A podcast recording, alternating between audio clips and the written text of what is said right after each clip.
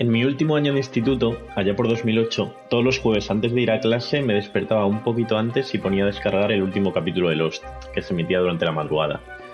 Lost fue la primera serie que seguía al ritmo de Estados Unidos. Y esto era especialmente importante porque al final de cada episodio te abría una nueva pregunta sobre la que teorizar durante la semana. Incluso lo hacía al final de cada temporada y te dejaba totalmente desubicado durante meses.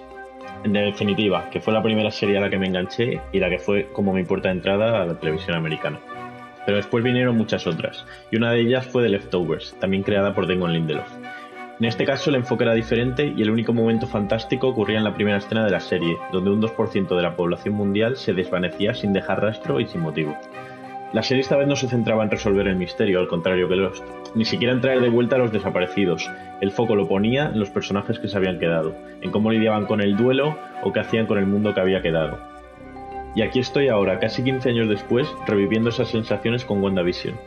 Por un lado, la de unos personajes intentando lidiar con el mundo que ha quedado tras el blip de Thanos e intentando gestionar las pérdidas de sus seres queridos, como Mónica Rambo con su madre o la propia Wanda con Vision.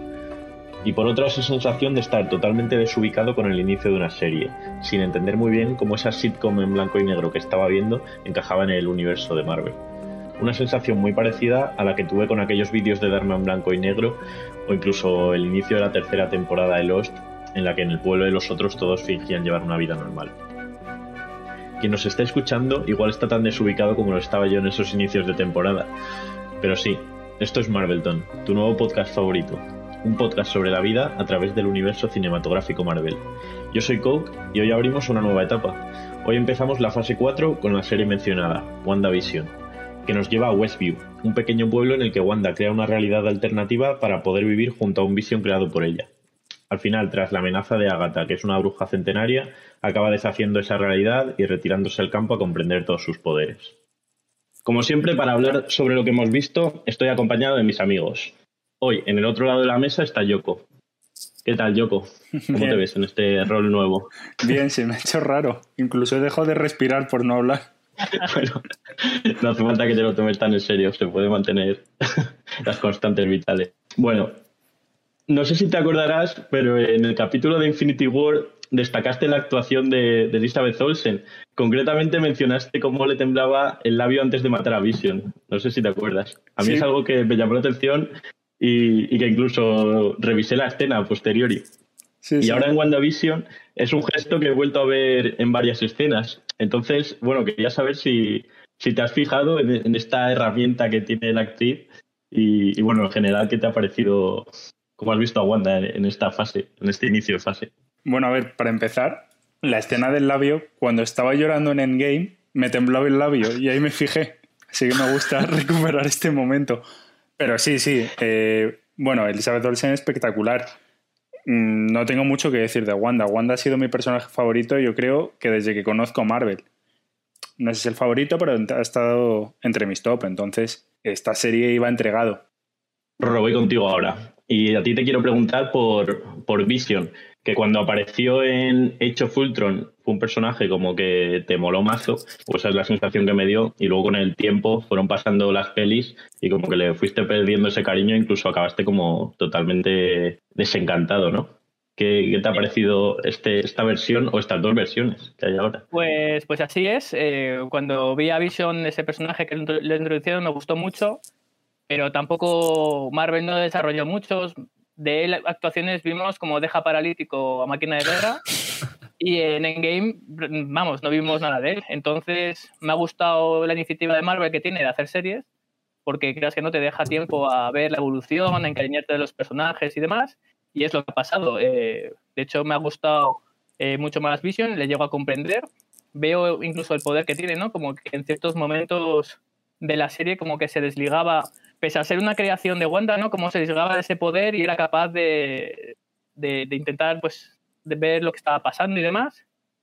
Ese personaje me ha gustado, me ha gustado mucho. Luego vemos el Vision blanco, pues ese momento que tiene cuando se encuentra con el Vision normal. También me ha gustado mucho cuando se pone a hablar sobre la, metáfora del barco de Teseo. Y pues bueno, yo dejo con esto una pregunta. Eh, ¿Veremos a Ultron dentro de poco? Y luego, si queréis, eh, me meto un poco más que por qué digo esto. Ok, sorprendente, la verdad. y ya por último, eh, está con nosotros Villaca, eh, que en el último capítulo, cuando hicimos el, la tier o el top 5 de películas de, de Marvel, metiste a Capitana Marvel, que yo también lo hice, por cierto. Y, ahora en esta serie volvemos a ver a, Mónica Rambo, que ya la vimos allí de niña. Y, vamos, me parece que es una, como One Vision, pues la otra, la tercera rueda, ¿no? Tercer pilar de esta serie. Así que nada, ¿qué te ha parecido el regreso de, este personaje? Muy buenas chicos. Eh, bueno, Lieutenant Travels, la verdad que yo creo que es un personaje clave. Cuando la vemos que es en el segundo episodio, como que tiene buenas migas con Wanda y luego en el tercero es la primera que hace como saltar un poco la chispa cuando le pregunta a Wanda sobre su hermano eh, gemelo, creo que es, algo así, y termina siendo expulsada. Sabemos que es ella y vemos un poquito todo lo que le ha pasado. Como has comentado, vemos que ha sufrido el lapso y que cuando vuelve ha perdido a, su madre, que era la directora de una organización que al posterior y luego vemos que es la que está llevando como toda la monitorización del suceso que está pasando y volvemos a ver un poquito también la diferencia de liderazgo, ¿no? Que comentamos también en Capitana Marvel, Enrique, yo creo. Vemos a una Mónica Rambo un poco como en ese estilo de liderazgo también de Capitana y sin embargo a este tío con un estilo de liderazgo mucho más, no sé, diferentes. Y la verdad que a mí me ha gustado. Eh, vemos un personaje nuevo, vemos que luego cuando vuelve a entrar además adquiere como esos nuevos poderes y nos deja también muy abierto cuál puede ser el futuro. Así que contento, la verdad, me ha gustado. A mí también me ha gustado y la, la, nueva organización, que es Sword. Es curioso porque es como, yo la entiendo como la nueva Steel, ¿no? Hmm. Me parece como, además como el nombre, creo que es de los cómics también, de hecho. Pero ya como que desde el primer momento mi sensación es de que tiene un final, ¿no? En plan, siento que va por el camino de Shield y encima el, puto director este, como tú dices, Que, ya vas viendo como, tío, o sea, no sé, me, raya porque es como, me gusta que haya vuelva a una organización, pero al mismo tiempo... empieza mal, o sea, ya se ve que... ¿Qué mierda es esta, sabes? Y entiendo que es donde está metido Nick Fury, ¿no? No lo tengo muy claro. Mm, yo tampoco, la verdad. La gente del final es del FBI, es de la CIA, ¿no? Como el final la gente, joder, en la postcréditos, la que cuando ah. aparece el, el scroll. Mm, no me acuerdo exactamente de, no sé de qué organización es, pero yo entendí que era Sword también, no sé por qué. Yo tengo entendido, igual me equivoco y meto mucho la pata, ¿eh? que Sword es más como de, de cosas que ocurren en el exterior de la Tierra, ¿vale? De investigar todo eso, de hecho están los Skrull, y digamos que la, la que estaba Nick Furia, la que conocemos, sería como que investiga lo que ocurre en la Tierra. Pero, o sea, es verdad que yo creo que se encargan como de las cosas del exterior, De hecho, las siglas no me acuerdo cuáles son, pero hablan de eso, ¿no? Como de algo del exterior o amenazas exteriores, me suena, ¿eh? Pero, ¿por qué crees que Nick Fury está en otra? Porque la última vez que le vimos estaba como en una nave espacial. Claro, no, perdón, me, me, expreso mal. Me equivoco, eh, que Nick Fury al principio era de S.H.I.E.L.D. Ah, eso sí. Y que ahora, bueno, pues igual S.H.I.E.L.D. tampoco sabemos muy bien lo que ha pasado con ella, está un poco desgranada y ahora veremos qué pasa con la nueva, que es Sword. Luego, aparte, hay, hay personajes también que, que han retomado, eh, aparte de Mónica, que bueno, eh, también me recordó a Yoko, el, Gu este, el agente Gu de Ant-Man. Total, total. O sea, yo cuando le vi me alegré muchísimo porque de repente le vi un sentido a Ant-Man 2. O sea, la película que era como completamente. es que me podían haber dejado la escena final. Tenía todo el sentido. Y además es en la 2 en la que aprende magia, ¿no? Y en este se ve que el tío como que hace trucos de magia. Eso es. Bueno, cuando se quita las esposas que hace el Flourish. Me encantó, ¿eh? Y me ha encantado su papel en general a lo largo de la, de la serie. Me parece como bastante importante y yo confío en que tenga. Vamos, en que vuelva a salir a lo largo de la fase 4. ¿Y acá? Hemos visto tanto a la gente de Boo como a Darcy, ¿no? De Thor, en papeles un poco, la verdad, que bastante más dignos de los que tenían de secundario como torpe, por así decirlo, en, en las respectivas películas. Así que la verdad que me parece un bonito gesto por parte de, Marvel, por un lado. Y luego, bueno, yo creo que mm, estoy con Yoko que probablemente les veamos más. Un tema que, escuché es como que al final, ahora que mencionas a Darcy, eh, que al final Darcy va a tener cierto protagonismo más, porque cuando acaba la serie deja Darcy como en un... O sea, la vemos que se estampa y no vuelve a aparecer. Y por lo visto esta serie se grabó durante la pandemia. Y entonces hubo muchos problemas de, con el tema de COVID y muchas escenas que no terminaron. Pero bueno, decía esto realmente porque Darcy, que es un, personaje que aparece siempre como súper diluido, que es la típica que ves por ahí en Thor, pero no sabes ni siquiera qué hace o qué pinta, como que es medio graciosa, medio nada, y de repente te la plantan aquí como un personaje principal. No sé, me gustó, me gustó bastante. Me parece que es un poco lo que hacen en Thor 2 con el Dr. Selvig, ¿no? Sí, a mí me ha gustado mucho. O sea, no solo el hecho de que retomen personajes, eh, joder, que mola, le da como. Es esta cosa que siempre hablamos que dan como una coherencia a todo el universo, ¿sabes? Si ves llegar a otros personajes y además, pues una forma guay de aprovecharlos, la nueva organización esta. Pero Joder, yo no sabía qué esperar. Iba como muy a ciegas porque, bueno, ya por fin no había visto nada de la cuarta fase y no sabía si iba a empezar todo muy lento. En mi cabeza había como algo de, va a ser otra vez como volver a ver Iron Man 1, Capitán América 1 y no me iba a enganchar nada, pero, joder, me ha molado mazo ver que de pronto ya, aun habiendo dejado como héroes de lado, eh, ha retomado un montón de, pues eso, de personajes, y de tramas como la del blip, que de pronto es como más importante y, como que no queda en el olvido, ¿sabes? No ha habido como un punto y final y ha empezado otra cosa, o sea, ha habido una continuidad que me ha molado mucho. Y quiero destacar de este tema eh, la escena en la que se despierta Mónica Rambo, bueno, se despierta, aparece tras el, el blip, bueno, el chasquido de, de Iron Man y empieza a ir por el hospital y va viendo cómo, aparece toda la gente. Esa escena como que me devolvió otra vez al universo Marvel. Hasta entonces estábamos viendo como la, sitcom está rara en blanco y negro y de pronto ver ahí como joder, como que era el universo y volver a ver el blip, eh, me dio un subidón, eh, creo que es el tercer capítulo o el cuarto, mm, me pareció eh, la hostia y ya enganchadísimo a partir de ahí. Es el chasquido de Hulk. El de, el de Iron Man fue cuando mató a Thanos, no cuando hizo revivir a Toda la razón. Sí, sí, toda la razón. Eh, me voy a ir un paso más atrás. La primera vez que vi a Wanda, retomando un poco tu punto, yo nunca llegué a pensar que esto se fuese a ir tan lejos. O sea, cuando vi a Wanda en Ultron, nunca se me hubiese ocurrido lo que ahora estábamos viendo en WandaVision. Y simplemente doy más valor a tu punto, lo que acabas de comentar.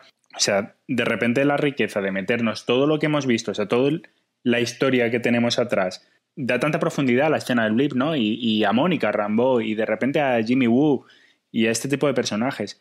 Jimmy Woo y Darcy sí que son más, bueno, eh, son más anecdóticos, digamos, de alguna manera. Pero Mónica Rambo, que es, joder, a mí se me quedó muy marcado, de verdad, que este personaje y la madre, ¿no? Que eran personajes como que, que tienen de repente una presencia en Capitana Marvel y aquí de repente vuelven a salir y son parte esencial de la historia me pareció. me ha parecido muy impactante. Y la escena del blip, la de cuando van apareciendo, no solamente visualmente me moló muchísimo y me imaginé la situación de caos que deben de estar viviendo los personajes, sino que esto mismo que comentas, ¿no? De repente, el, ostras, todo lo que hay aquí montado, ¿no? Di valor a las tres fases anteriores. Y es lo que he dicho al principio, que eh, gracias Marvel por tomar esta mecánica ¿no? de hacer series, porque si no, de otra forma, explicar, eh, meter tanta profundidad a personajes hubiese sido imposible o, lo hubieran hecho de forma, en mi opinión, muy mal, porque en una película no pueden, no pueden hacer esto en una película. No te da tiempo a, ver la evolución de los personajes. Y si esta es la nueva mecánica, yo estoy muy agradecido a Marvel, porque veremos a personajes que hemos visto secundarios que no le hemos dado importancia, que igual cobran demasiada importancia en películas o en series que ya veremos cómo, cómo siguen todo esto. Villaca. creo que está muy bien construida la, la serie porque incluso tú mismo no sabes muy bien qué estás viendo o qué está pasando. No empiezas los dos primeros episodios en blanco y negro, como una sitcom así. No sabes por dónde van, por dónde van los tiros y efectivamente cuando llega el episodio empieza todo como a cobrar. Es como que tú incluso mismo, ¿no? Mm, despiertas un poco de esa ensoñación que estás viendo y entras de nuevo totalmente en el, en el, en el universo Marvel. Y además, bueno, aparte que es una escena que, la verdad que es que está muy bien hecha y, me gusta mucho, pues me gusta lo que tú dices, que al final se nota que el, universo cinematográfico Marvel, lo que creo que es lo que le da mm, todo lo que ha conseguido, al final es esa coherencia que tiene, ¿no? Bueno, coherencia, pero ese saber utilizar perfectamente, no dejar atrás ni haber empezado algo nuevo, ¿no? Sino que viene creciendo poco a poco y con los elementos que va utilizando son los que va eh, O sea, que va mm, sacando solo esos elementos que va utilizando para crecer. Entonces, la verdad que eso le da una continuidad a toda la saga, eh, que es uno de sus puntos fuertes, claramente. Total. Yo eh, quiero comentar lo que dice Rorro de, de, que es importante que hayan elegido hacer series. Y estoy un mazo de acuerdo porque, bueno, aparte de que ya he comentado en la, en la intro que, que joder, yo soy desde hace muchos años como muy aficionado a las series. De hecho, siempre defiendo que, bueno, defiendo que a mí me gustan más las, las series que las pelis y que me, me parece que precisamente por el motivo es el que dan lugar a, a, desarrollos de personajes mucho más elaborados que en lo que puede hacer una peli o como mucho una trilogía. Por eso en parte creo que el universo Marvel mola, porque aunque sean pelis, son muchas pelis y da tiempo a ver esa evolución. Pero claro, metiendo series me parece como un paso más y que, bueno, yo agradezco mazo porque, claro, tener, no sé, cinco horas dedicadas a dos personajes, no sé, me parece como un disfrute. Coincido totalmente con vuestro punto es verdad que, joder, no sé, yo es que creo que de Wanda estoy completamente enamorado, entonces el crecimiento que le veo o el desarrollo que le veo me parece como brutal, ¿no? Y esto creo que es gracias al formato serie, pero, pero cuando estabas ahora comentando esto de que prefieres las series a, las pelis, estaba pensando que es algo que es muy generacional, que nuestra generación y las que vienen ya empiezan a preferir el formato serie a, las películas, la película es algo como muy del pasado. Y yo un poco el miedo que tenía cuando estaba viendo, bueno, antes de empezar con las series, era que estas series fuesen un poco rollo las de Star Wars. A mí de Mandalorian la primera temporada es verdad que me gustó bastante, pero sigue un formato que cada capítulo es muy micromundo. O sea, no hay tanta conexión como hay en Wanda, o por lo menos así lo he sentido yo. Y me quedo con la duda, ¿habéis tenido esa sensación de, de que es diferente de las de Star Wars o os han parecido más o menos similares? No, totalmente de acuerdo contigo. Eh, para mí sí que en Wanda se ve una continuidad y para mí no es un problema de, que sea autoconclusivo o no cada capítulo. Es, no sé, como dar esa coherencia, no sé cómo explicarlo, a, toda la narrativa. Y en este caso me parece una peli larga. O sea, no puedes ver un capítulo y entenderlo en sí mismo. Mm, igual los dos primeros en el rollo este sitcom, pero no sé, ni siquiera sabes qué está pasando ahí o por qué esos personajes están ahí. No sé, yo creo que es una peli larga, pero muy bien distribuida en capítulos. O sea, me parece como un producto muy redondo. En concreto, Wanda Vision, no sé cómo serán las demás series, pero joder, además me ha parecido como un este súper arriesgado, ¿sabes? El rollo este que han hecho. Que un punto respecto a lo que comentabas al principio en tu introducción, que es verdad que yo creo que el acierto ha sido hacerlo en un micromundo, ¿no? De Mandalorian se va a ocho planetas, no sé cuántos, entonces te pierdes bastante. Pero como toda esta serie tiene cierta continuidad y te va dejando migas de pan, yo creo que es lo que le hace que mole tanto, ¿no? En el primer capítulo ves a alguien que está mirando la pantalla, ya ves los hexágonos, ya ves ciertas cosas, o sea, está Vision y dices, ¿y este tío qué hace aquí? Como que te van dando migas de pan todo el rato y creo que esa continuidad es lo que, lo que hace que mole tanto. Te va metiendo cositas además para, para despertar en ti esa duda, ¿no? Sí. Y yo... que hay algo raro. Con lo que me quedo un poco es con... Si esta serie pilló en mitad de la pandemia, si lo hubiesen hecho sin pandemia, puede que hubiese molado bastante más. O sea, a mí es que me ha gustado mucho en realidad la serie. Pero ¿en qué aspecto dices que por culpa de la pandemia, no sé, yo la veo bastante top en cuanto a series, eh, tal y como está. O sea, no sé qué más le hubiese hecho. Eh, lo digo porque dices que por la pandemia igual se ha quedado casi a medias. A ver, no sé si van a contar con algún actor más que no ha podido entrar porque estaba en otro país o no sé qué, algo de esto, o que estuviese en otro estado y no se pudiese mover. No sé, pero bueno, así yo creo que es bastante redonda, ¿eh? O sea, para mí, por lo menos. Aprovecho para preguntar algo que lo ha comentado de Wanda, que es un personaje que le ha flipado siempre desde los cómics y tal. Bueno, voy a destacar primero una escena que me flipó, que también es como en este momento, creo que es capítulo 4 o 5, como que ya en el que ves todo el pescado, que es cuando sale por primera vez del hexágono y se enfrenta como al director este de Sword, como ya como la Wanda que conocíamos. de momento estaba siendo como una ama de casa. Y cuando sale ahí con sus poderes, vamos, apuntando al pavo con todo el ejército que tenía ahí apuntándole a ella, con una amenaza eh, sin titubeos, bueno, a mí esa parte eh, vamos, ahí dije como increíble, la verdad.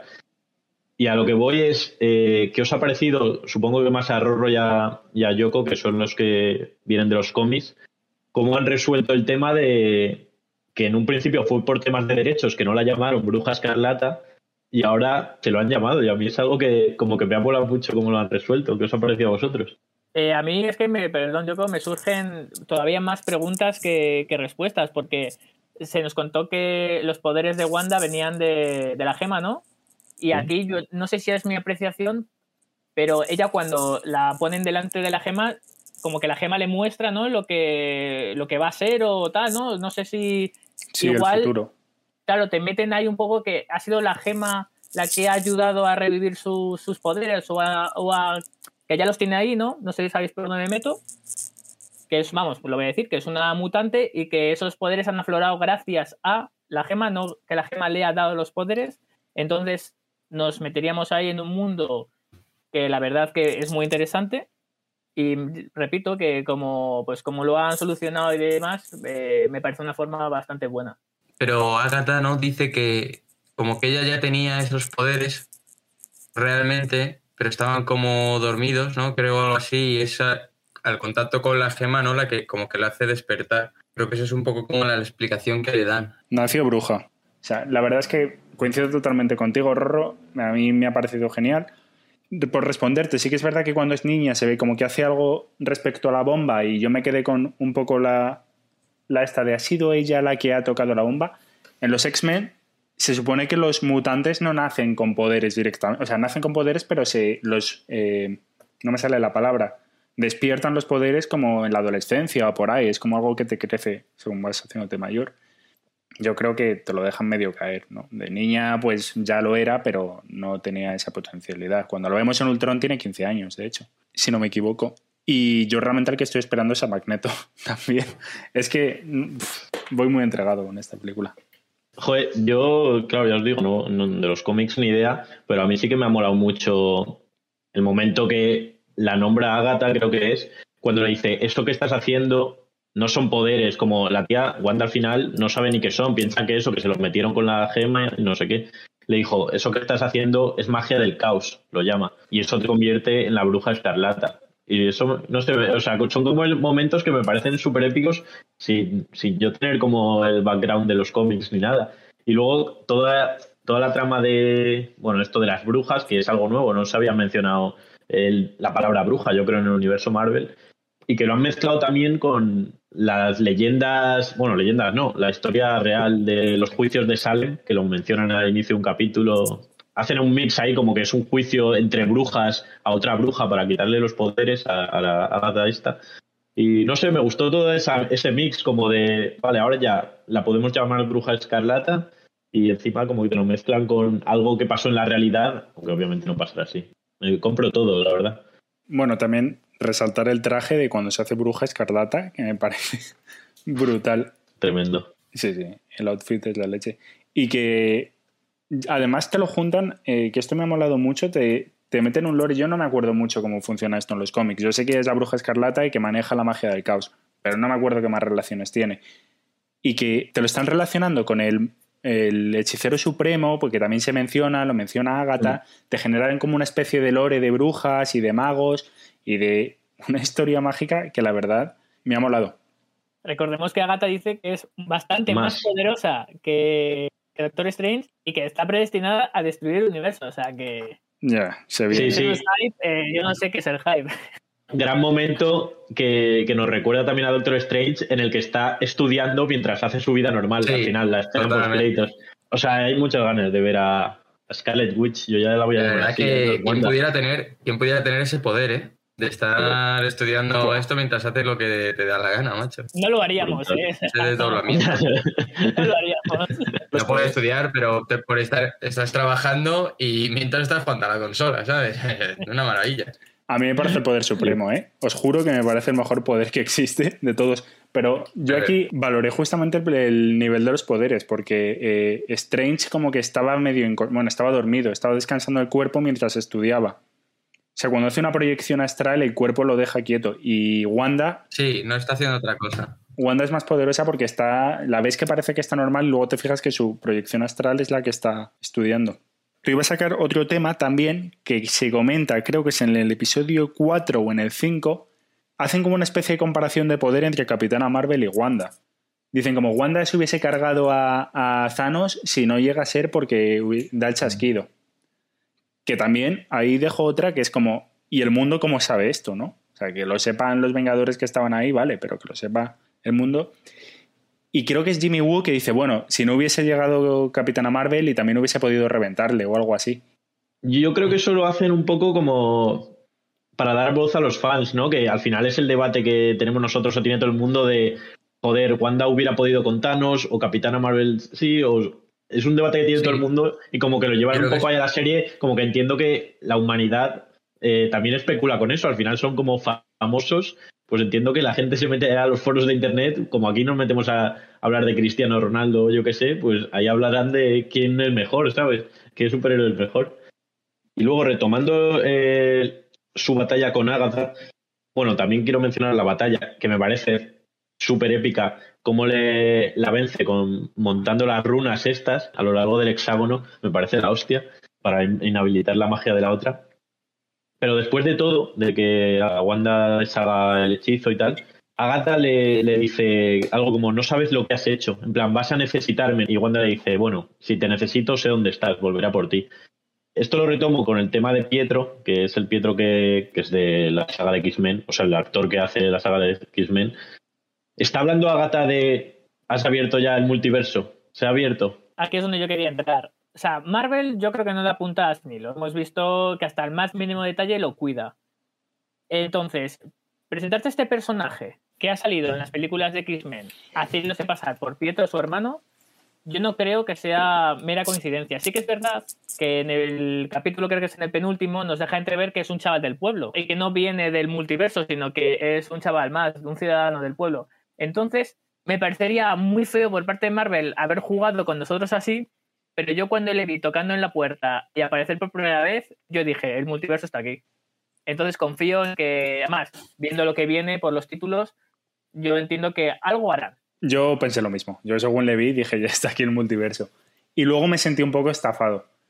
Yo respecto a este tema del multiverso tengo dos puntos. Primero voy a ir con el de Pietro. Yo creo que nos meten al actor de Pietro, o he intentado entenderlo por no sentirme estafado, como un guiño y para hacernos ver lo loca que está Wanda en ese momento, que es capaz de creerse que ese es su, hermano, cuando su hermano sabe que es completamente diferente, porque se lo dice más de una vez, le dice, porque eres distinto, ¿no? Porque tienes otra apariencia.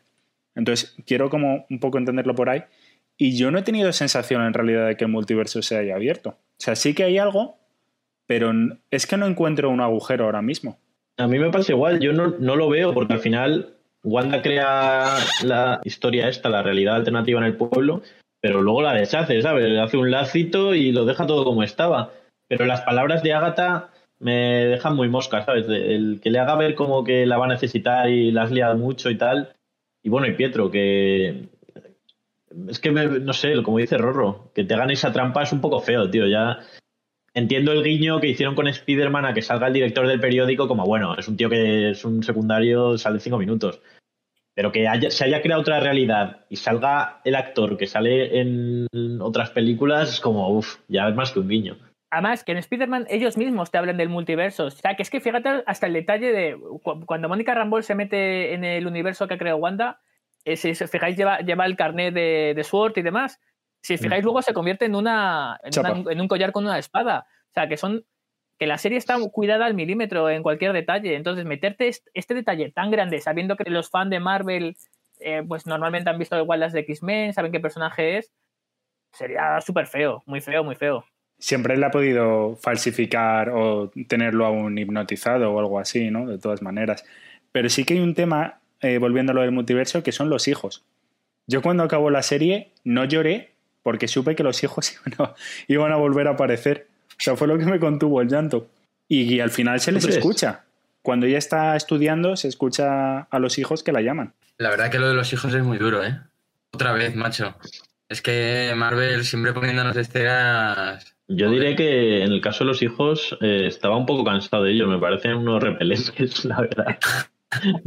Te juro, me dio más, mucha más pena Vision, ¿sabes? El Vision falso, eso que, que creó ella. Los hijos uf, me dan pereza. Pero Vision al final, bueno, ya iremos con eso. Eh, eh, yo creo que también lo de Agatha, eh, por lo que he visto, como que en los cómics, ella es la que le enseña como toda la magia y todo, ¿no? A, Sí, a es, es mentora. Pues bueno, al final pues no sé, se queda ahí. Yo creo que como un este ya verán si lo utilizan o no lo utilizan.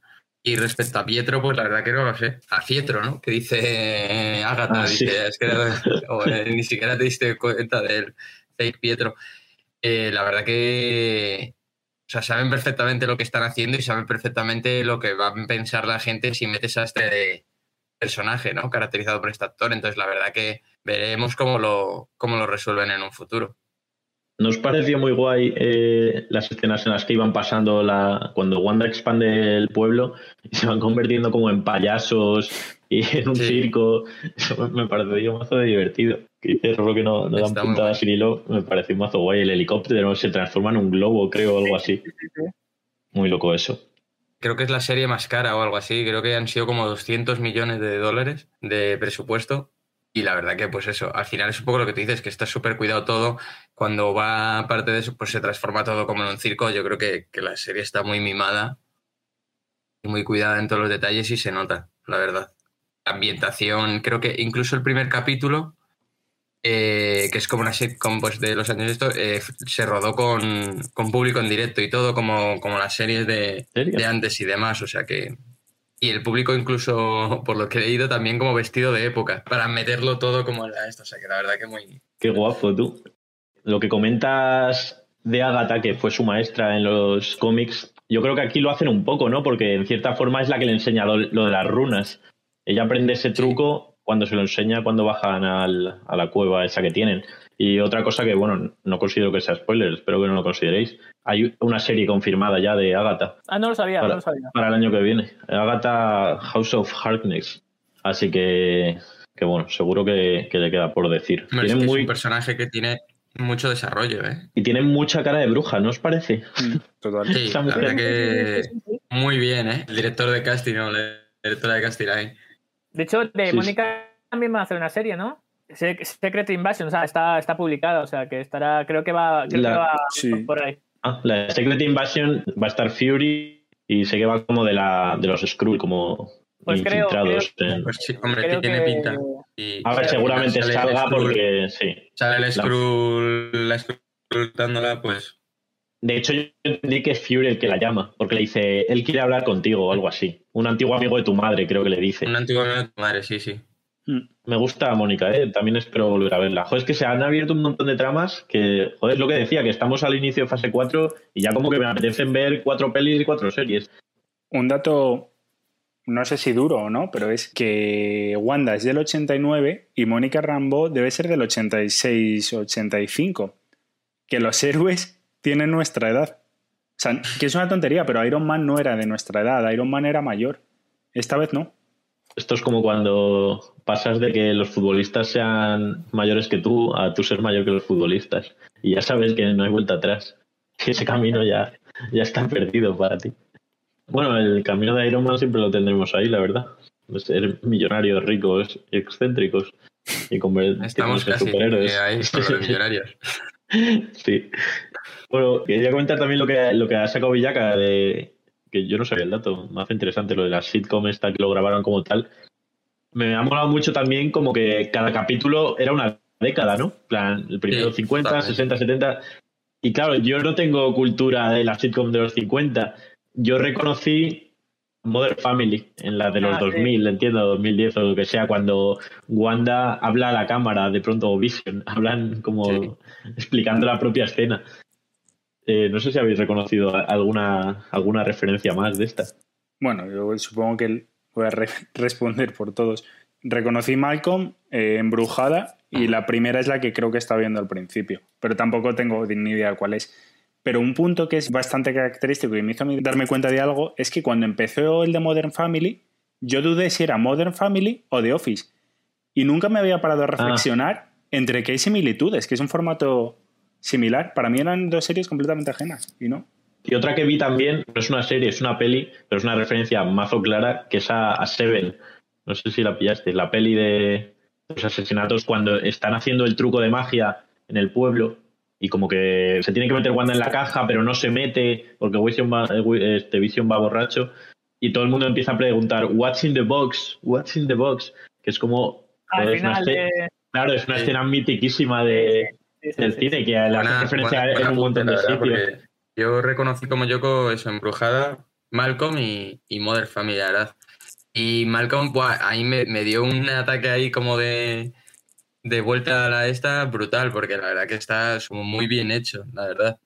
Me ha gustado también esas referencias ¿no? de, de- de los pasos de las décadas. Queda muy bien reflejado el, el paso como en una década, no sé si es en el tercer capítulo, cuando de pronto eh, la pantalla se hace panorámica Ah. y se pone, a- y se pone a Le iba a color. decir también, Ujú. le iba a decir también que cambia el ancho de la esta. Sí, me parece un momento muy guay. Y muy bonito. Que Es- es que está- está a, la, muy a series todo. cuando está recordando a Wanda que está con su familia, que elige ya un capítulo que ver y saca el padre una caja con las cintas, Mm. aparece la cinta de Malcolm. Eso, momentos antes de caer la bomba.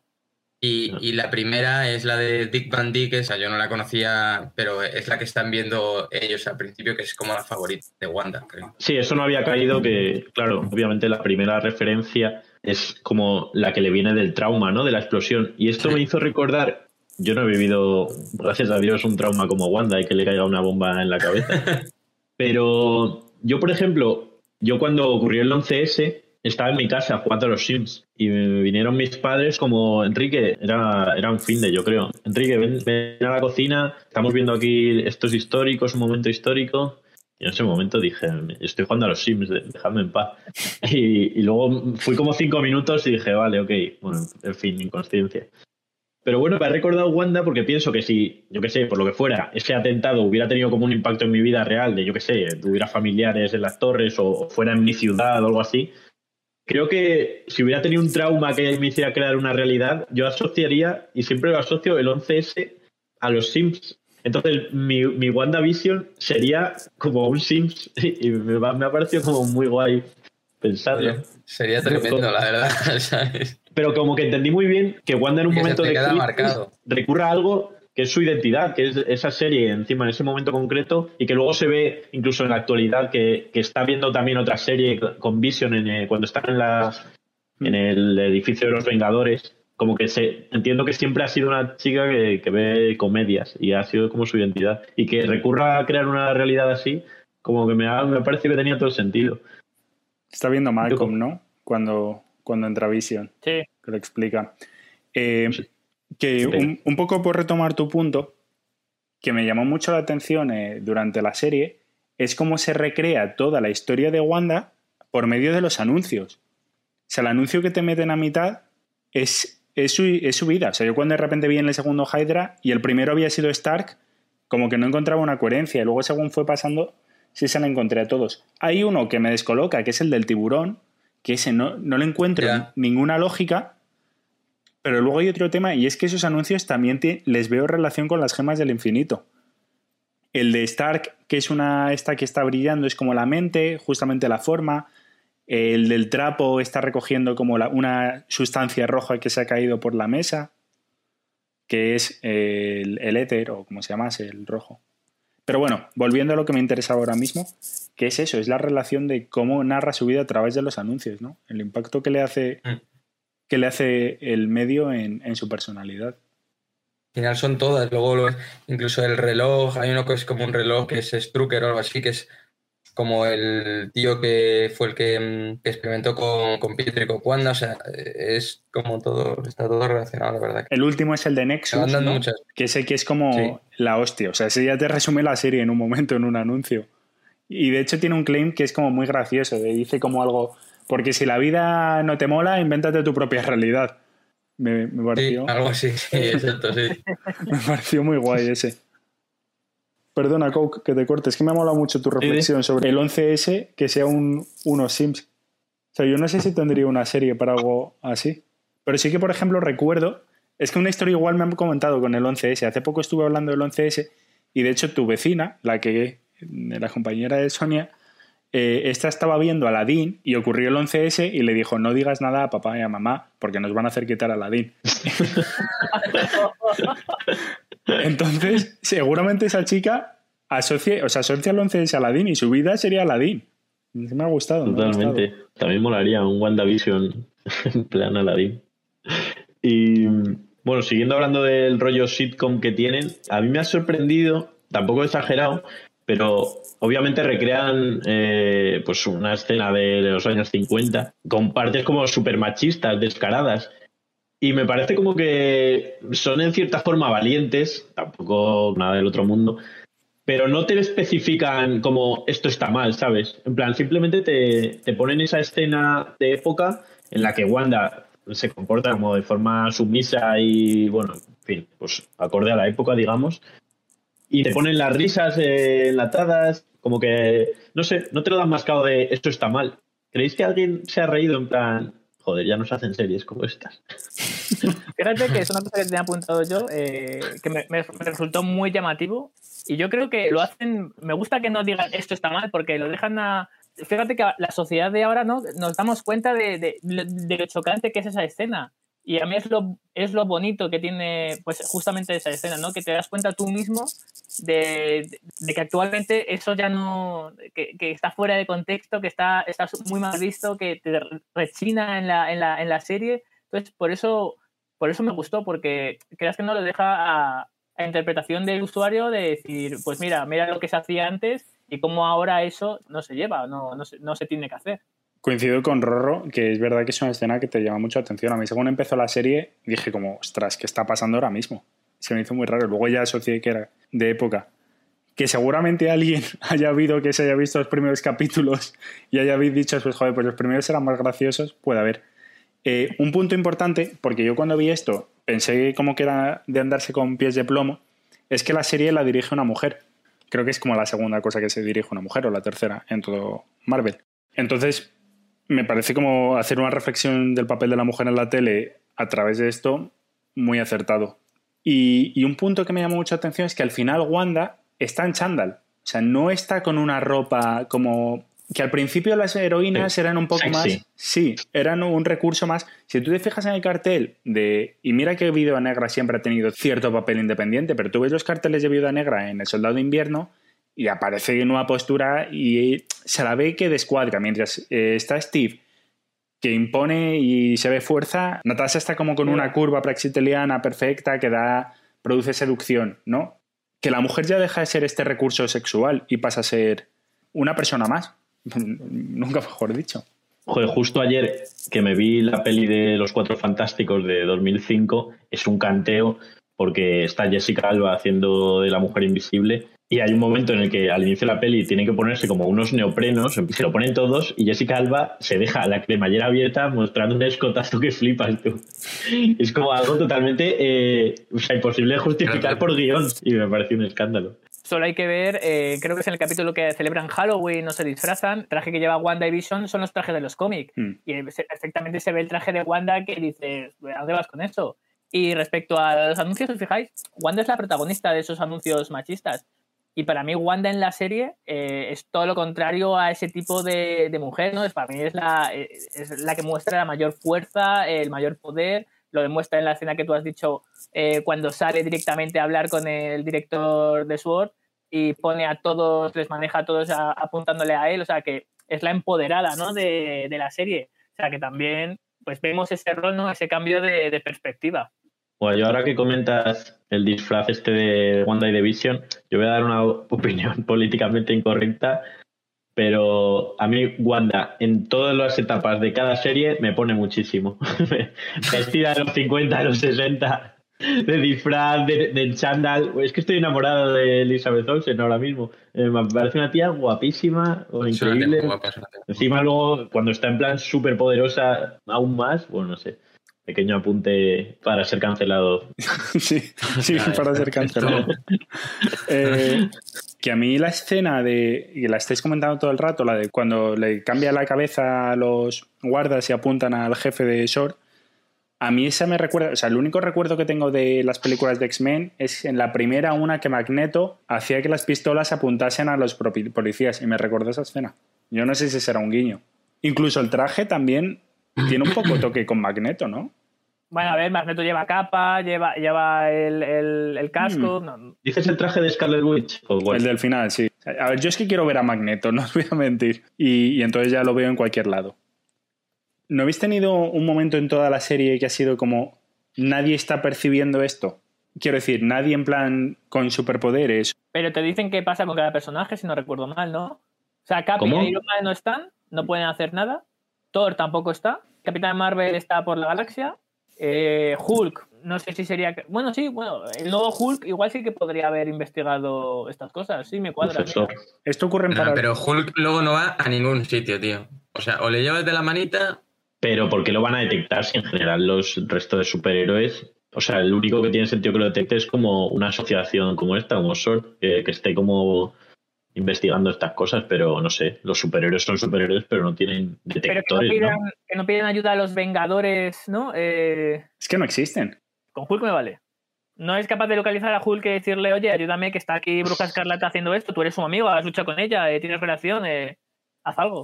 Yo es que creo que van con el rollo este de que el director de Short, que por cierto espero que no sea una especie de nuevo Nick Fury, porque me cae fatal. O sea, espero que sea temporal y, y alguien que me caiga bien se haga director de esa, de esa compañía. Creo que va con que es un tío como que se cree el puto amo, ¿sabes? En plan, yo hago esto, infravalora también a los científicos, al resto, y por descontado que no querrá contar con superiores. ¿Dices al nuevo Tony Stark?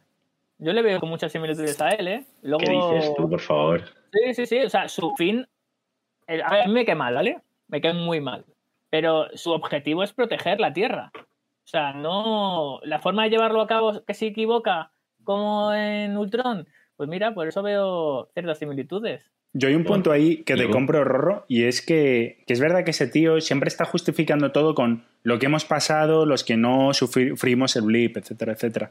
Y es verdad que la gente que sufrió el blip no fue consciente de lo que, del dolor y el sufrimiento y el peligro que realmente es Thanos, ¿no?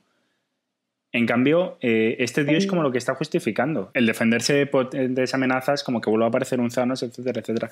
Y es verdad que los únicos que le localizan son Sword, porque tiene conocimiento de, de lo que ha ocurrido con Vision, o porque le está rastreando, ¿no? Y Jimmy Woo, es decir, la CIA, porque han detectado que ha desaparecido no sé quién. Sí, un testigo, un protegido, Protegido. algo así dicen. Ahora que habláis de, bueno, de Sword y, y que están rastreando a Vision, ¿creéis que Vision sigue vivo? En plan, claramente el Vision alternativo que crea Wanda desaparece. No sé si en otra realidad quedará, en otro multiverso, yo qué sé. Pero el, el que es blanco, que al final el Vision de Wanda le transfiere como ahí a, a la, no la gema, al chip ese que tiene ahí, como entiendo que es como su alma, ¿no? Como sus, sus recuerdos y tal. Ese eh, no sabemos qué pasa, ¿no? No sabemos qué pasa, pero yo creo que eh, ahí sigue Vision. Lo que pasa es que es un Vision. Bueno, volvemos a la paradoja un poco que nombran ellos del barco de Teseo, pero este era como un Vision nuevo que no tenía los recuerdos y el otro era un Vision inexistente, por así decirlo, que solo existía entre ese mundo, pero sí tenía todos los recuerdos. Entonces, lo que ha hecho él al final, como es un poco como un, ordenador o un este, por así decirlo, es como traspasarle todos los recuerdos, por así decirlo. O sea, traspasarle lo que es el alma, efectivamente, de, Vision. Entonces, ese Vision está ahí. Ahora, ¿es el mismo Vision? No lo sabemos. Creo que os habéis liado en una cosa. El Vision creado no tiene los recuerdos pre-Westview. O sea, solo recuerda que se creó ahí y que quiere a Wanda y más, pero Claro. cuando le hablan de los Vengadores y tal no se acuerda. Lo que hace es el Vision blanco, digamos Vision original, tiene bloqueados los recuerdos y lo que hace es desbloqueárselos. Por eso dice, soy Vision. Como los sentimientos, ¿no? No, los recuerdos. O sea, realmente un poco el tema es como que lo que hace a alguien ser alguien son tus recuerdos. Eso es un poco en lo que se basa. Para justificar la identidad. Y por eso dice soy Vision. Respondiéndote a si sigue vivo o no sigue vivo, yo tengo muchas dudas porque en esta segunda versión la han programado para destruir a Vision. Entonces, Es que cuando. se autodestruye. Claro, Es que yo esa es la duda que tengo, sí. yo pensaba que iba a ir a ayudar corriendo a Wanda, pero cuando de repente no vuelve a aparecer, fue como, ¿dónde está? Entonces no entendí si se había ido a autodestruirse, si había vuelto a Wakanda o qué. A ver, yo tengo muchas dudas y, y me vais a ayudar Y pocas Ah, respuestas. a, a lle- a llegar a- al camino.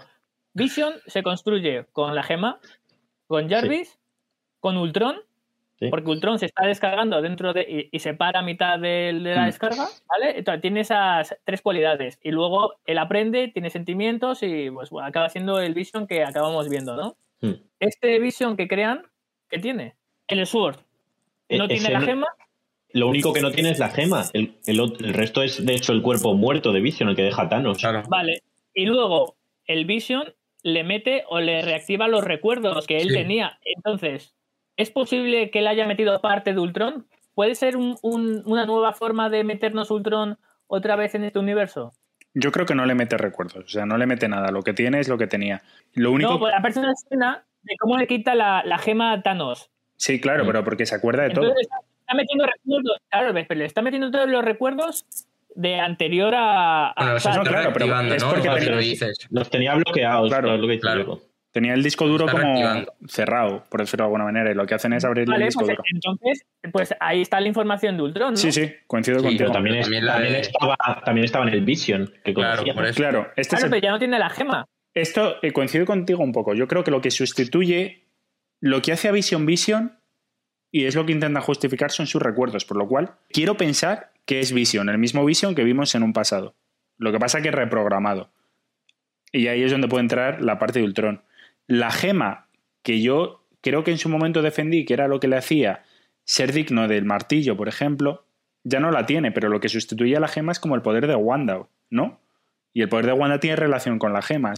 Os recuerdo que en Infinity War, cuando deciden que tienen que quitarle o romper la, la gema, eh, creo que es eh, Bruce Banner que dice, eh, Vision, eh, de- tú no eres solo la gema, tú eres parte de Tony Stark, parte mía, parte de Jarvis, parte de Ultron. Aún podemos que- quitarte la gema y que quede la mayor parte de ti, incluso las mejores partes de ti. Entonces, yo sí que creo, si es que sigue ese Vision blanco, que es el Vision que dejamos eh, cuando le mata a Thanos. Creo que va a ser tal cual, es lo que he entendido, y también por lo que dice Yoko, que hay un momento en el que al final de la serie, cuando Wanda y Vision se están despidiendo, le dice, tengo que saberlo, ¿qué soy?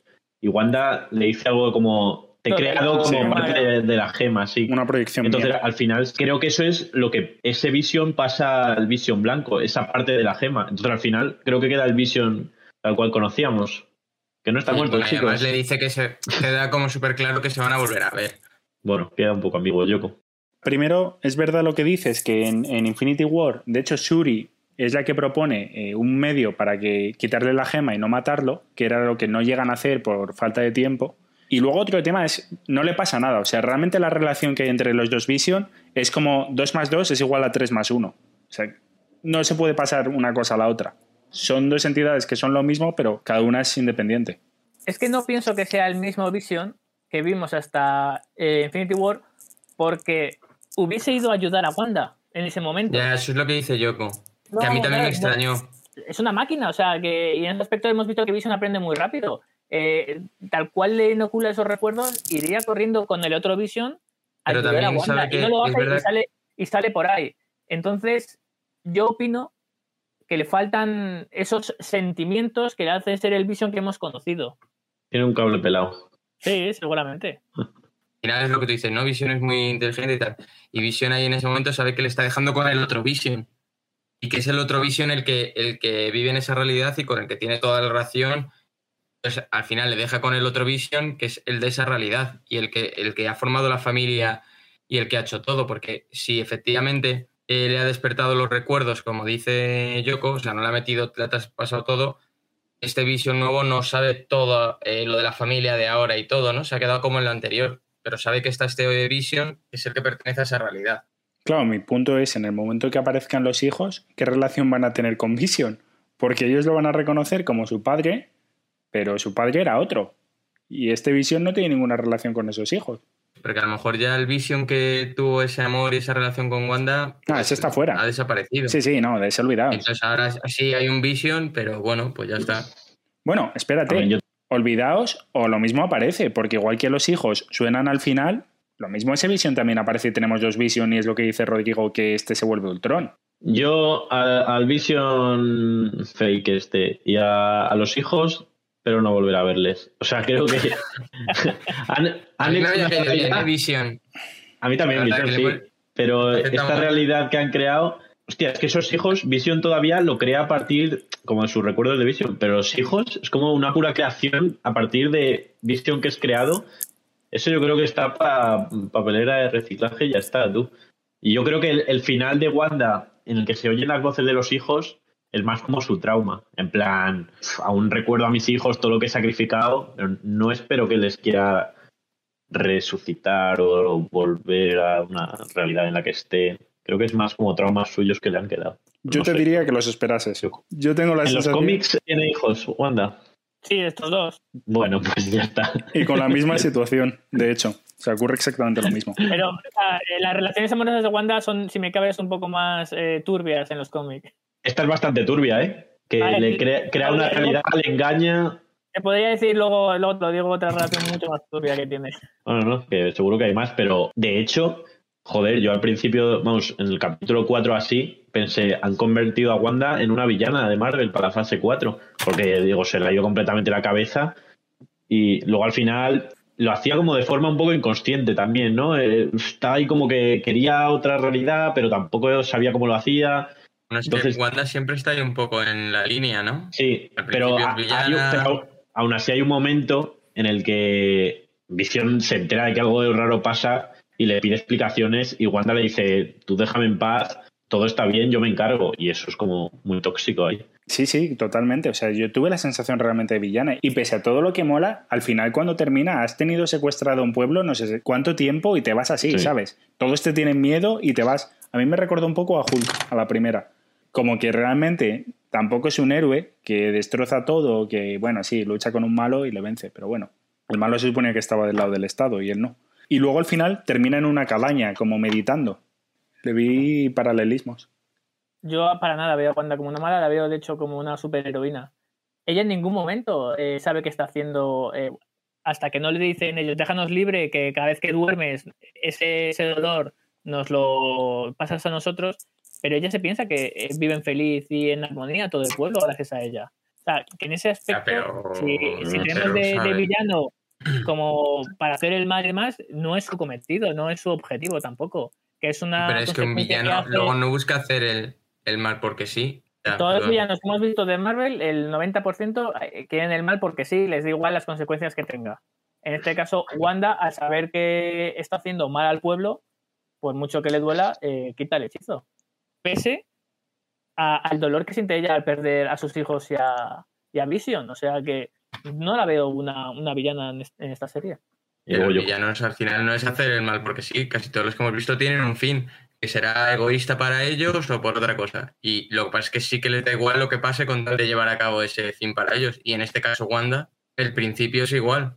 Y de hecho sale en el capítulo cuando sabe perfectamente ya lo que está pasando y sale a, decirles que le dejen de tocar las pelotas, que ya está feliz en ese mundo y que se vayan a tomar por el culo. O sea, es perfectamente consciente. Pero está en un momento pues que está traumada y está refugiada en eso. Bueno, yo es que para empezar creo que tampoco sabe muy bien lo que está haciendo Wanda. como que es el descubrir eso mismo, ¿no? y descubrir sus poderes. Pero que sí, coincido con Rorro que la mayoría de los malos eh, son por ser malos. A partir de la fase 3 nos empezaron a meter malos como con un poco más de, profundidad, ¿no? Estaban Killmonger y está Thanos, que al final tampoco... Thanos no se puede decir que sea malo en realidad. Bueno, bueno, se dice. el, el Thanos de Infinity War, pero el de Endgame ese es malísimo. Creo que por eso mismo fracasa. Creo que esa es la razón por la que fracasa Thanos. Pero bueno, que no voy a entrar en este debate. Es que no quiero entrar, de verdad, no quiero entrar. Pero creo que es lo que hace atractivo a Wanda. Yo Wanda en realidad creo que sí es villana. O sea, creo que no ha sido buena. Al final, esto se lo vemos a un villano y diríamos, no, es que el tío ha secuestrado, me da igual, no sé qué, y lo veríamos como villano. Pero nos genera una ambigüedad entre, entre villano y héroe o malo o bueno que me parece muy atractiva de cara al futuro. A mí es lo que, joder, me, había parecido muy guay, porque como ha dicho Rorro, hay muchos villanos que han sido como mm, soy malo porque quiero destruir el mundo ya está. Algunos con más profundidad como Thanos o el de Spider-Man 1, creo recordar que entendíamos. Y esto me parecía darle una vuelta de tuerca a, hostia, eh, te vuelven a un personaje de los más queridos, me atrevería a decir, en una villana con motivos, porque coño, es imposible no empatizar con Wanda aquí, por muy mal que lo esté haciendo, la vas a entender. Entonces me parecía como una situación muy atractiva de que, coño, entiendas que es villana, pero a la vez es como la personaje que has querido tanto tiempo. Y en cierta forma me parece que una oportunidad un poco desaprovechada, porque al final es como, bueno, Agatha es la mala, Wanda en cierta forma se recompone y espía ahí sus pecados y se arrepiente y tal, aunque haya hecho daño, pero entendemos como que, bueno, se ha redimido. Mm, me da un poco, un poco de pena eso. O sea, hubiera sido muy duro ver a una Wanda como villana formal, pero al mismo tiempo hubiera sido muy guay. Porque no, no, habíamos tenido un villano así y es muy difícil de tener, pasar de, de un personaje mm, protagonista héroe a, a villano. Mi sensación a lo largo de la serie ha sido bastante agridulce con ella. Eh, como que a veces he visto que estaba haciendo cosas mal, pero quería que fuese buena, porque Wanda es un héroe, es un vengador, y, no quería esto. Pero es verdad que al final de la serie yo no considero que Wanda sea una villana. O sea, cuando termina la serie, quiero decir, yo la vi irse del pueblo y me replanteo en plan de, ¿sabes? Te está yendo de rositas después de haber liado esta, pero al mismo tiempo, cuando la veo en la cabaña, no tengo la sensación de que en un futuro vaya a ser una villana. Bueno, y igual no es ni heroína, ¿no? Ni villana, sino pues es una persona con poderes que ha tenido un trauma, no ha sabido gestionarlo y eh, como mm. consecuencia de ello, ¿no? Pues ha pasado lo que ha pasado. Que su trasfondo no era ser mala, ni tampoco ser buena en este caso. O sea que, pues bueno, es lo que pasa a la gente con poderes, cosa que desgraciadamente a nosotros nunca nos pasa. Ah, bueno, una persona al final que te quiere decir, pues tiene sus traumas y actúa bien o mal, como todos, pero claro, eh, cuando tienes poderes, pues se amplifica bastante más tus actos, ¿sabes? Pero esto vuelve a ser lo de Capitán América y Spider-Man, ¿no? Que es a mí lo que me mola tanto. Capitán América sabíamos que era perfecto y era un héroe blanco y todo para adelante. En Spider-Man ya empieza a haber claroscuros. O sea, Spider-Man es bueno, pero tiene medios traumas. Y con Wanda pasa lo mismo. Esta aproximación a mí me gusta mucho. Que no, los héroes no sean perfectos. Recordemos también, porque el Capitán América es perfecto. O sea, es una cualidad que tiene dentro del superhéroe por el gel que potencia su, su lado bueno en este caso. O sea, bueno. que es perfecto, la verdad que daría para otro debate, pero. En todas sus formas. pero no lo vamos a tener, creo. Yo estoy de acuerdo con Yoko. Para mí, joder, me gustan más los superhéroes así que al final, como dice Villaca, al final, pues es una persona y, y con sus errores y sus aciertos, pues la queremos o la odiamos. Pues yo la quiero, la verdad. Me parece una grande. Claro, es que ya no son superhéroes, ¿no? Ya son como super gente simplemente. Que luego actúen de cara al bien o al mal, bueno, pero son super gente. Son personas con poderes. Hmm. Sí, es la diferencia de Wanda o Spider-Man, pues eso, con Capitán América. Que es que lo han elegido, ¿sabes? No, eh, Wanda, pues es que la han, traumatizado y le han metido poderes y ha acabado, pues como ha acabado y lo ha gestionado como ha podido. Obviamente mal, muchas cosas. Pero bueno, es lo que hay y, la seguiremos viendo y esperemos que, que hacia arriba en, la moral, de la ética respecta.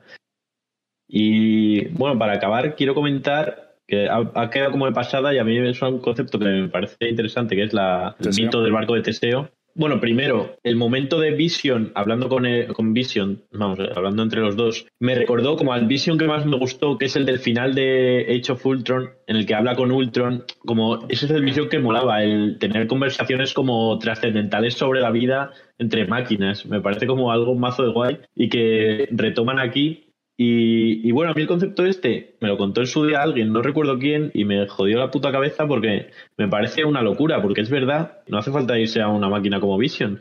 Eh, nosotros los humanos, mm, yo soy el mismo, o sea, yo soy Enrique el mismo que tenía, con, el mismo que era con nueve años, porque físicamente ya no hay nada de ahí. Las células se regeneran, todo ha cambiado, incluso en tamaño, como que físicamente claramente no, no eres el mismo.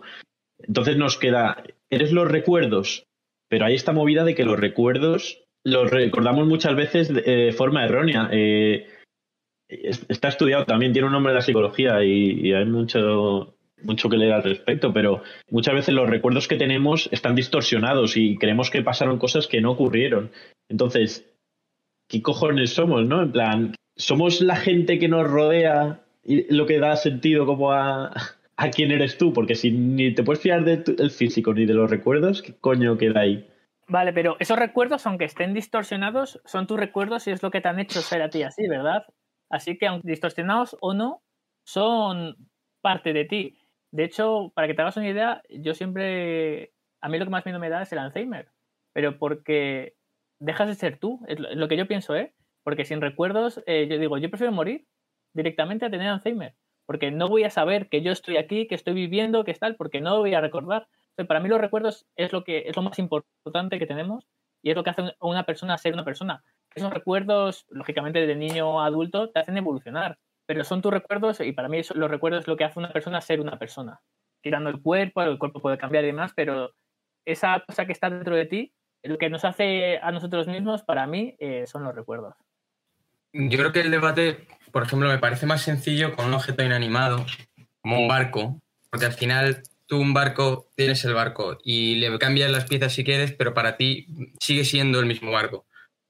Por lo que tú proyectas hacia ese barco siempre va a ser el mismo para ti, aunque lo hayas cambiado entero, porque le has dado una proyección de que es tal y entonces va a ser lo mismo y funciona igual y te hace la misma función y todo. Respecto a una persona, es verdad que el debate se complica porque surge, como tú bien has dicho, el tema de los recuerdos, más que el que te cambien, creo que al final tú eres un poco tus experiencias, más que tus recuerdos, tus, vivencias, que son las que te han moldeado, pero también te moldea la gente alrededor tuyo. Entonces, pues es complicado. Tú eres el mismo que cuando tenías nueve años.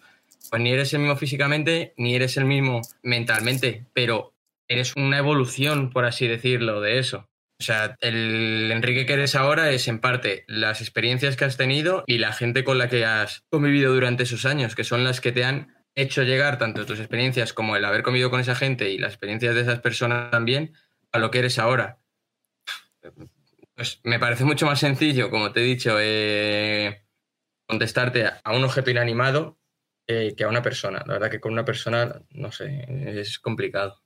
Yo es que aquí me veo un poco en mi salsa, por fin. De hecho, cuando dijeron, dijeron la frase la metafísica de la identidad, dije, esto es mío.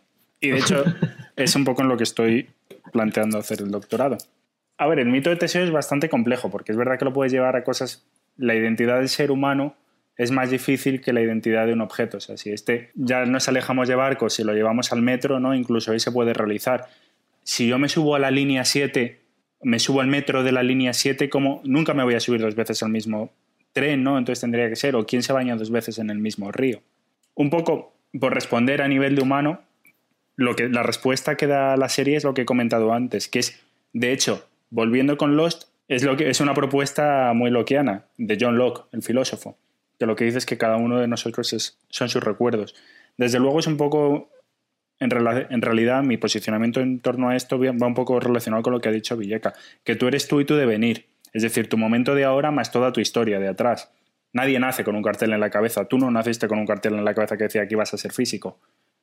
Tú has sido toda tu historia lo que te ha hecho convertirte en ser físico. Entonces, eres tú más toda tu historia. Eso es lo que hace a Coke ser Coke y lo que nos hace a cada uno de nosotros ser cada uno de nosotros. No solamente el momento actual, sino todo el pasado. Y esto no se puede quedar únicamente en los recuerdos, ¿no? Porque si no sería como una experiencia muy subjetiva. Si yo al final solamente soy lo que tengo en la cabeza, ahí es donde podemos juntarlo con temas como que al final todo sea una ilusión, que tenga alucinaciones, incluso llegar a equiparar alucinar cosas con vivir cosas. Pero bueno, no me quiero no me quiero complicar mucho. O sea, yo creo que un poco la. En el caso de los Vision, por ejemplo, por bajarlo a tierra, o en el caso de dos barcos, como es el mito de Teseo, vuelvo al ejemplo que he puesto antes, ¿no? De 3 más 1 es igual que 2 más 2. Al final a lo que se refieren es a lo mismo, pero aparentemente es diferente. Y ese es un poco el, el debate. O sea, tú no tienes, nunca vas a poder tener una respuesta de qué es qué, porque dos cosas se pueden referir a lo mismo, pero ser aparentemente distintas. Entonces, si te tienes que quedar con algo, quédate con el, el momento instantáneo y el devenir. El en sí y el Yo es que creo que al final eh, se resume que como la decisión de qué es qué o quién es quién es irracional. O sea, no lo puedes racionalizar porque, como dice Rorro, si hablamos eh, de recuerdos, llega una enfermedad como el Alzheimer que dices, te vuelve alguien que no eres tú, o sea, dejas de ser tú, ¿no? Porque es verdad, si no tienes recuerdos, incluso eso, eh, físicamente no eres quien eras cuando hiciste esas cosas, ¿qué coño queda? Pero entonces, eh, por bajarlo otra vez a tierra, yo mi abuela tuvo Alzheimer y, pues no te reconocía, no, no, no entendía nada, pero la seguíamos cuidando como si fuera ella, ¿sabes? O sea, quiero decir que es irracional porque si, lo pensáramos realmente así, entonces ¿por qué cuando alguien tiene Alzheimer decimos, bueno, pues le matamos y ya está, si ya no, ya no existe? Es porque nos aferramos no a los recuerdos, ni tampoco al físico. Es como, bueno, como ha dicho Villaca en un objeto inanimado, que es un barco, tú te cambias las piezas, le cambias todo, y al final es lo que tú proyectas sobre el barco. Te dan igual las piezas, te da igual todo. Es lo que tú irracionalmente decides que eh, esa persona es esto. Mm, aunque no tenga los recuerdos, aunque ya no sea la persona que tú conociste, da igual. Asumes irracionalmente, creo que es irracional. Pero te, coges a tus recuerdos de cómo era esa persona para seguir cuidándola y seguir, y seguir sabiendo quién era. Esta pregunta es también depende del lado el que lo veas, ¿no? Si lo ven eh, desde, desde tu perspectiva o desde las demás hacia ti. En el caso de yo perder los recuerdos, o mira, la reencarnación, son cosas que a mí no, eres tú, porque no tienes tus recuerdos. a mí que más me da igual seguir mi vida, ¿no? Si no voy a tener los recuerdos anteriores a mis vivencias, no voy a ser yo esa persona será un, nuevo ser. Vale, pero aún así me estás diciendo que luego cuidas a esa persona, que ya no es ella. Pero en base depende, depende del lado desde el que lo veas. O sea, si tú lo ves desde el exterior, si eres tú el que está viendo el barco o si eres tú el barco. Claro. Tú cuidabas a tu abuela, eh, perdón, Coke, porque es tu abuela y, tienes vivencias con ella. claro, la movida es, ¿es mi abuela eh, o, ya no era? Yo digo que, yo digo que sí, Claro, pero creo que lo digo de forma irracional, en plan, porque ni eran sus recuerdos, ni igual era la imagen que yo tenía de mi abuela físicamente. no, había nada de mi abuela ahí. Pero, irracionalmente eh, yo la identifico. ¿Te hace sentir algo? Claro, claro, pero, o sea, mi punto es que creo que es algo irracional, que no lo puedes eh, racionalizar. Vale, sí, vale, en este caso sí, sí te lo compro eso. Pero yo no sé dónde ves el irracional. O sea, yo creo que hay un racional muy clásico, muy básico, y es lo que he dicho antes. Realmente tú lo que estás identificando de tu abuela es el momento que hay ahora y quién era tu abuela. O sea, no hay más. Es ella y toda su historia, no es solamente el momento actual. Donde pierde la irracional, o puede entender que entiendas cierta irracionalidad, es que estás tratando un concepto intangible sin más, que es la esencia, ¿no? O por decirlo de alguna manera, la substancia. Pero esa es la esencia de tu abuela. La esencia de tu abuela es tu abuela ahora y tu abuela en todo lo que has vivido con ella. Por eso la sigues cuidando. Porque no es únicamente el momento de ahora. Si tu, si tu abuela, si la esencia de tu abuela fuese el momento de ahora, entiendo que pudieses decir, no, no es mi abuela porque no tiene los recuerdos, pero joder, en su historia existen muchas cosas antes y eso es lo que te hace a ti. No, pero que al final su existencia como abuela mía eh, existe, es porque yo existo. ¿Sabes lo que te digo? Porque yo proyecto esa idea o sea, si no estoy yo para decir, ella vivió esto y esto, yo la recuerdo así y así, no, no existe, es una movida. A ver, me, es por debatir en plan, como ponernos un poco abstractos. Obviamente, pues yo sé quién era mi abuela y ya está, pero como que si lo piensas mucho, hay algo ahí de, de abstracción muy raro. No, pero yo lo veo muy claro. O sea, no hay un, no encuentro que haya una abstracción. Entiendo que tú al final entiendes lo que, o sea, ese es el punto. Eres consciente. Obviamente nos reconocemos en los otros. O sea, un punto básico para tu identidad es el que los demás te reconozcan. Tú por ti solo no eres nadie en el mundo. Eso sí, es, es a lo que voy. Claro, pero eso me pasa a mí también y no tengo Alzheimer, quiero decir. Claro, por, sí, justo, justo. Que es una movida, ¿no?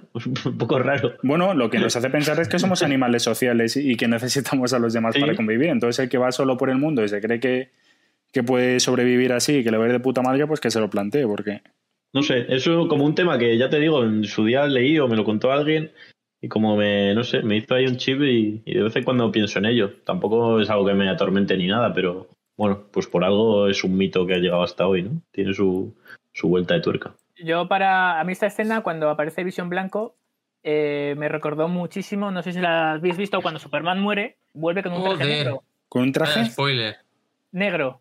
Y es esa falta de, o sea, pues es porque no, no sabe quién es, ¿no? Esa falta de identidad. Entonces me recordó mucho ver a pues un Visión blanco, como que no sabe quién es, es una máquina sin más, no tal, y esa visión, no sé, me recordó, vi mucho, mucha, mucho paralelismo entre uno y otro. A mí me recordó a Ghost, eh, Fantasma, que es un traje completamente blanco, y también a, a Caballero Luna, que es una serie que va a salir ahora, que también va de blanco, yo les meto en el grupo de superhéroes que, no pasaron el, el departamento de color en las oficinas, ¿sabes? Salieron directo de blanco y negro al papel ya. Y un poco por seguir con el tema de lo de la identidad y lo del reconocimiento, que es, es tan básico el tema de que necesitamos a los demás para reconocernos, que las redes sociales se basan de, o sea, se fundamentan en eso. Al final los chavales lo que, por lo que publican tantas fotos es por la necesidad de reconocimiento del otro y que los demás asuman quién es esa persona. Bueno, los chavales gente de 40 años, gente de 50 y gente de sí. Que es, algo esencial en, el carácter humano, en la necesidad de reconocimiento para obtener una identidad. La identidad no es algo que te generes tú y con eso te valgas. Porque si no, nos quedaríamos con eso. Yo soy mis recuerdos. No, tú tienes un papel muy importante, con, los otros tienen un papel muy importante con, en, en tu identidad. Y yendo a juzgar un poco la gente que de cierta forma como que se valida subiendo muchas fotos a redes sociales, o sea, como que valida su identidad haciendo eso, ¿creéis que, digamos, tiene una identidad menos definida y por eso lo hace que la gente que, es menos activa en, Instagram o demás? O, o, puede no tener nada que ver? Bueno, yo creo que tiene que ver. O sea, yo desde luego creo que lo que esa gente está buscando es una validación de identidad o buscar una identidad que le diga quién soy. Luego es verdad que puede ser que una persona que no lo haga eh, también carezca, pero desde luego es un síntoma, y estoy convencido. O sea, lo que estás No, porque se suben fotografías, pues rollo enseñando músculo en caso de tíos y demás, para que te pongan qué fuerte estás, qué mm. tal, y demás. Es, buscar reconocimiento puro y duro. Y que te reconozcan como el fuerte, o el guay, o el, el, que escucha no sé qué. El otro día he escuchado un, un TikTok que salía un tío que le decía, pues vas a tu profesor de educación física, le dices que te acompañe un día a la sala y a ver si aguanta lo que estás tirando tú. Porque si no lo aguanta, le vas a decir luego que te ponga a correr. ¿Por qué tengo que correr yo si tú no aguantas lo que tiro yo en sala? Y me hizo gracia. eso pasa porque en nuestras edades, o sea, quiero decir, cuando nosotros estábamos en el instituto, no había una cultura de ir al gimnasio. Ahora los chavales van al gimnasio con 16 años. Sí, sí, sí, tú. Están mazadísimos. Y chavales muy fuertes, ¿eh? Con 16, 17 años, ¿eh? Mm, y con menos, y con menos. O sea, eso es un problema, ¿eh? Que es una situación que no hemos vivido nosotros, pero que ahora de repente habrá chavales con 15 años que van a educación física. ojito que está más complicado ahora mismo ser profesor de educación física que de física. ¿Sabes? Tú. Que llegan los chavales y te dicen, ¿pero qué me estás diciendo? Si con esto lo que voy a hacer es lesionarme o no sé qué, ¿sabes? hay que, hay que ir con pies de plomo. Es muy loco, la verdad. Pero bueno, no sé si lo consideraría como algo malo per se, porque no sé, que un niño vaya al gimnasio en principio tampoco me parece mal, si no es una obsesión y tal. Igual incluso está bien que se adquieran ciertos hábitos. Y... es como toda la vida, en su justa medida. Pero vamos, que es algo que me había pensado y que en nuestra época, o sea, o sea, yo no conocí como la palabra gimnasio hasta los 20 años, en plan, no, conocía a nadie que fuera, igual era que no estaban tan extendidos, ¿sabes? Se han puesto más de moda, ¿no? lo sé. Yo una vez, yo la, primera vez que esto, una vez que me, llevó Rodrigo y salí traumatizado y no pude volver a, ir al gimnasio como en cinco años porque se me cayeron los brazos, ¿sabes? Al día siguiente, totalmente. Pero fíjate, el boom que ha habido, por ejemplo, aquí mismo en Majadahonda, el boom que ha habido en gimnasios de construcción en... son nueve años. es un boom. Y yo creo que está mal que los chavales vayan al, gimnasio, ¿eh? ¿Como norma genérica? Sí, un chaval de 16 años yo creo que no debería estar en el gimnasio. Creo que debería estar haciendo otras cosas. No sé, yo creo que no es malo, igual que eh, yo iba a baloncesto. Pero el problema es que a lo mejor un chaval de 16 años entrene como uno de 24. Y, tomándose mierdas y de todo. Eso sí lo veo un problema. Por eso, por descontado. Pero no sé, adquirir eso como un hábito igual de ir una vez a la semana o dos, una horita, eso, como el que hace fútbol o el que tal, pues oye. Me parece sano, me parece bien. Es un hábito sano. Igual haces un rato de cinta y yo qué sé, no hace falta ponerse mamadísimo, ¿sabes? Que el que va, va como rorro, ese es el problema. No, un chaval de 16 años no empieza a entrenar. no puede levantar lo mismo que Rodrigo. No es que no pueda levantar, sino no tiene un volumen de entrenamiento grande. O sea, normalmente para eso hay instructores que normalmente te aconsejan cómo empezar y demás, hombre. Sí, sí. Mucho hablan con los instructores. Que no, no, yo creo que un chaval de 16 años tiene que... Es verdad que ahora el deporte, al estar más democratizado, creo que, que tiene más potencia en todo. un chaval que ahora empieza a correr con 16 años, desde luego va a ser 10 veces mejor que lo que era hace 10 años, pero creo que tiene que controlar ciertos límites. Y luego es cierto también que hay como una cultura del cuerpo ahora que parece que tienen que ser todos cuerpazos espectaculares. O sea, acuérdate, Enrique, cuando fuimos a, a Bilbao, hicimos la excursión esa, como que te podías bañar o algo así. llegamos y debía haber como una excursión, no sé, eran todos chavales y, unos cuerpos, tío, que claro, yo llegué y nos sentamos ahí los cuatro, que fuimos, nos tomamos un bocadillo y nos fuimos, ¿sabes? Sin quitarnos la camiseta y sin nada, tío, porque es que era tremendo, o sea, te lo juro, ¿sabes? sí, hombre, hay, más, culto al cuerpo ahora, sí, sí, mucho más, mucho más. Sí, es verdad que yo creo que eso ha cambiado mucho. Eso, en los Pero también es, culpa, fíjate, de las redes sociales, ¿eh? Porque te quieres parecer bueno, a todo viene de, esa exposición al final. Y bueno, pues tiene sus pros y sus contras. Y que solo ves eso, en plan, porque la gente que sube fotos, sube fotos en, su- en buenos momentos. Pues si Claro, estás claro. bueno, si tienes, has hecho musculitos, si estás comiéndote algo rico.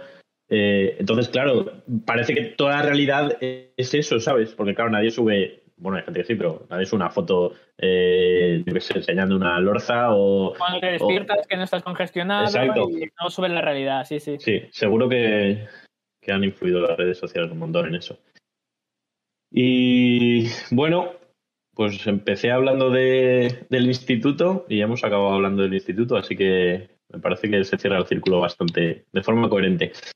Y antes de despedir, quería hacer una última pregunta a Rorro, que bueno, como sabemos, la próxima serie que toca es Falcon y el Soldado de Invierno, y bueno, creo que es un poco ambos personajes herencia de Capitán América, tu ídolo, tu, tu héroe.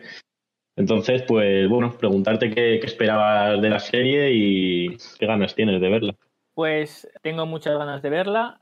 Tengo que decir que, que bueno, que el Capitán América me tengo que hacer la idea que se ha ido, no volverá, y que vendrá un nuevo personaje que quiera parecerse quizás al Capitán América. No lo conseguirá seguramente, sea quien sea. Entonces me tengo que, tengo que ir con la mente abierta, digamos. No puedo ir eh, obsesionado con querer ver al Capitán América, a Steve Rogers. Entonces, pues bueno, voy un poco ñoño, porque me da mucha pena, pero con grandes expectativas para ver qué me muestran. Muy bien, pues nada, nos veremos en unos días para comentarlo. Así que nada, con esto ya terminamos. Me despido de todos vosotros. Muchas gracias por la colaboración y estar ahí. Y a los que nos escuchan, como dice siempre Yoko, seguirnos en redes sociales, en Instagram, en Twitter, ahora vamos a estar en YouTube, en todos los lados que podáis, darnos like, suscribiros y todas esas cosas. Paz.